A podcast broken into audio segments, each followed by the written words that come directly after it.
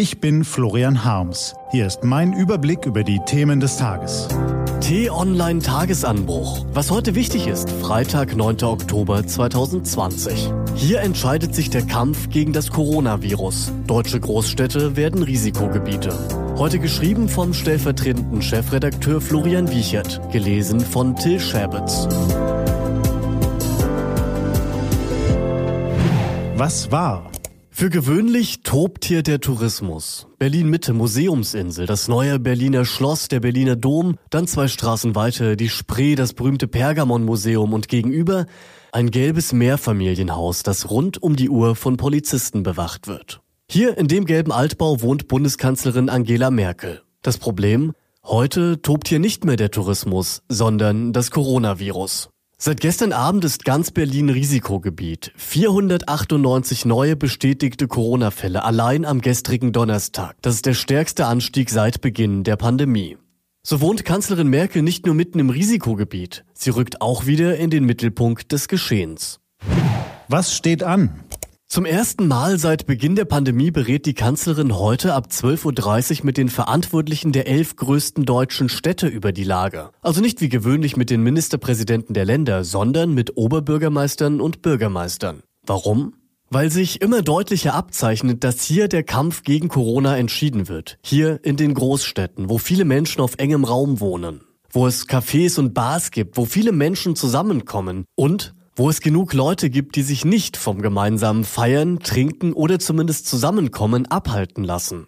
Nachdem insbesondere zu Beginn der Pandemie kleinere Orte wie Heinsberg oder Warendorf für Ausbrüche standen, haben sich die Probleme längst in die Großstädte verlagert. Ein Phänomen, das im europäischen Ausland noch viel deutlicher wird, zum Beispiel in Madrid oder Paris. Sind Sperrstunden und Alkoholverbot also der unumgängliche Schlüssel, um die Lage in den Großstädten in den Griff zu bekommen? Auf der einen Seite treffen die Regeln mit den ohnehin gebeutelten Bar- und Kaffeebetreibern womöglich die falschen. Auf der anderen Seite schränkt es die Möglichkeiten für größere Zusammenkünfte doch ein. Oder hilft eine Beschränkung bei privaten Feiern?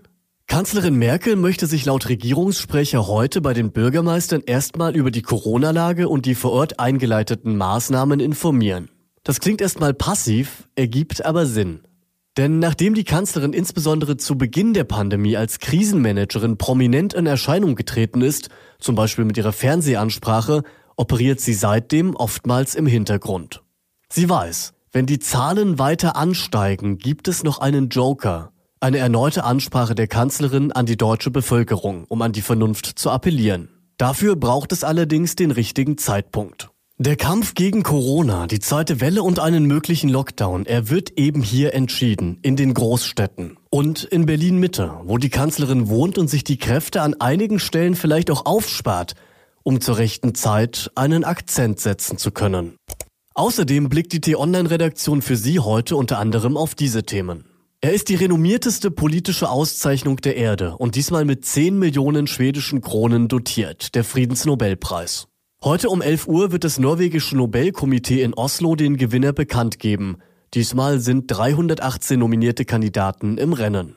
Genau vor einem Jahr war der rechtsterroristische Anschlag in Halle am höchsten jüdischen Feiertag Yom Kippur. Deshalb wird heute mit Veranstaltungen, Gebeten und Grenzen der Opfer gedacht. Dazu erwartet werden Bundespräsident Frank-Walter Steinmeier und der Präsident des Zentralrats der Juden in Deutschland, Josef Schuster. Und an diesem Wochenende gibt Mick Schumacher auf dem Nürburgring sein Debüt in der Formel 1. Für den Sohn des Rekordweltmeisters Michael Schumacher steht heute erstmal das erste freie Training auf dem Programm. Diese und andere Nachrichten, Analysen, Interviews und Kolumnen gibt's den ganzen Tag auf t-online.de. Das war der T-Online-Tagesanbruch vom 9. Oktober 2020, produziert vom Online-Radio- und Podcast-Anbieter Detektor FM. Morgen gibt's den Tagesanbruch am Wochenende mit dem Rückblick auf die wichtigsten Themen der Woche. Ich wünsche Ihnen einen frohen Tag. Ihr Florian Harms.